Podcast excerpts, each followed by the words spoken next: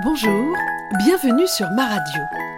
Il est monté en moi une bouffée d'enfance, ce temps béni de l'innocence, de l'imaginaire et de la pureté. Un sage a dit Joue avec eux sept, éduque-les sept, et sois leur ami sept. Autrement dit, de 0 à 7 ans, c'est le temps du jeu, des rires et de l'innocence face au monde. De 7 à 14 ans, c'est le temps de l'éducation, de la mise en place des repères, parfois des barrières, qui le préparent au monde à venir, le monde adulte, le monde sans innocence.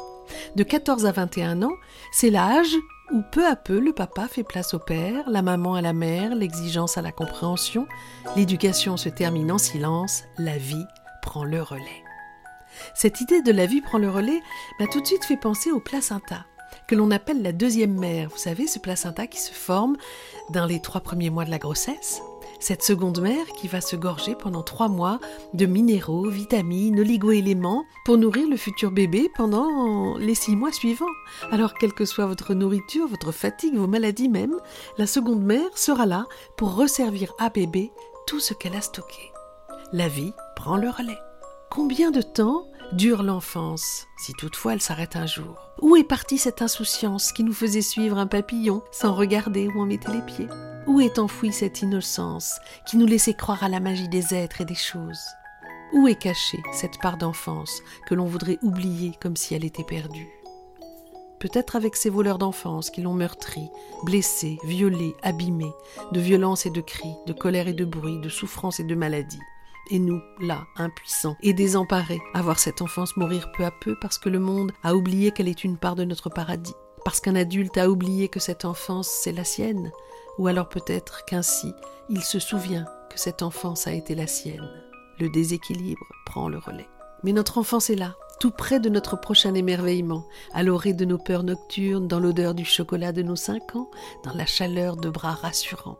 Notre enfance s'est tue par humilité et tendresse, pour nous aider à croire que le monde adulte est le nôtre, pour que l'on accepte plus facilement de rentrer dans le moule de la vie sociale, dans les règles iniques, dans les espoirs déçus et les mensonges assénés comme des vérités. Mais notre enfance se tait aussi pour nous laisser découvrir les beautés de notre monde, l'amour passionnel qui ne brûle pas mais éclaire, la sagesse d'une spiritualité qui s'interroge et qui enfin comprend le bonheur d'enfanter à notre tour.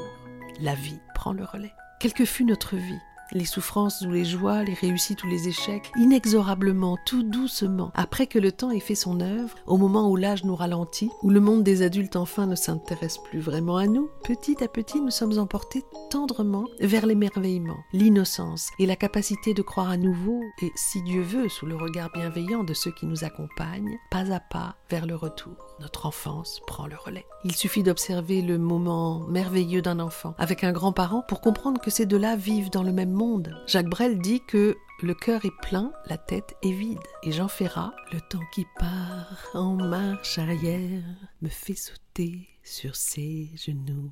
À demain, et surtout n'oubliez pas de faire Serendipity de vos vies.